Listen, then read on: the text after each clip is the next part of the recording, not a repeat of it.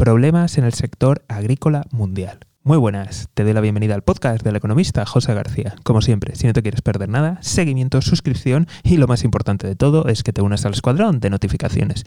Dejo los links en la descripción. Pues sí, hoy vamos a hablar de los tres pilares que sostienen la industria agrícola a nivel mundial.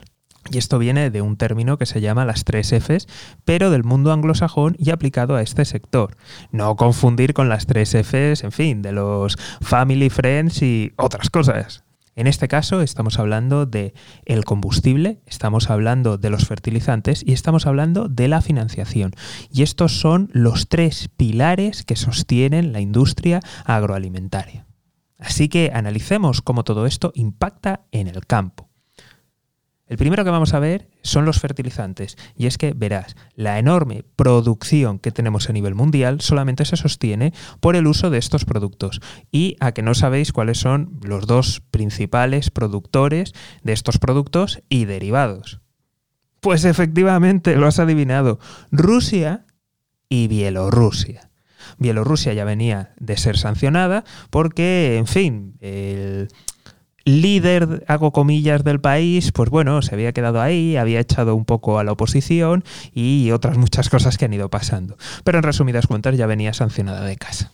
Y ahora, por otro lado, las tremendas sanciones que ha sufrido Rusia después de la invasión o, como ellos dirían, hago comillas, comillas, operación especial. Así que estos dos países juntos suman cerca vamos a ponerlo en torno, porque dependiendo de la estadística que mires y del año, supera o está muy cerca de llegar el 50% de las exportaciones mundiales de estos productos.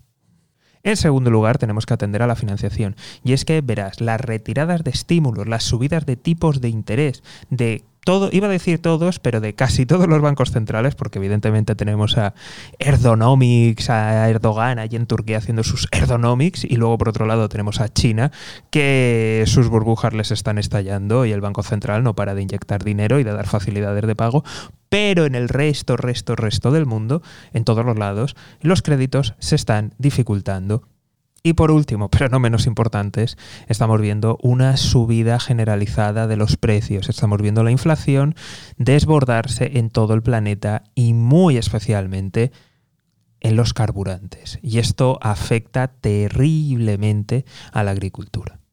Con lo cual todo esto está llevando a un, a un, aumento de los precios e incluso a que muchos, tanto pequeños productores, medios productores, digan, oiga, no me sale a cuenta, abandono. Y esto aún mete más presión inflacionaria, ya que la oferta se va reduciendo aún más.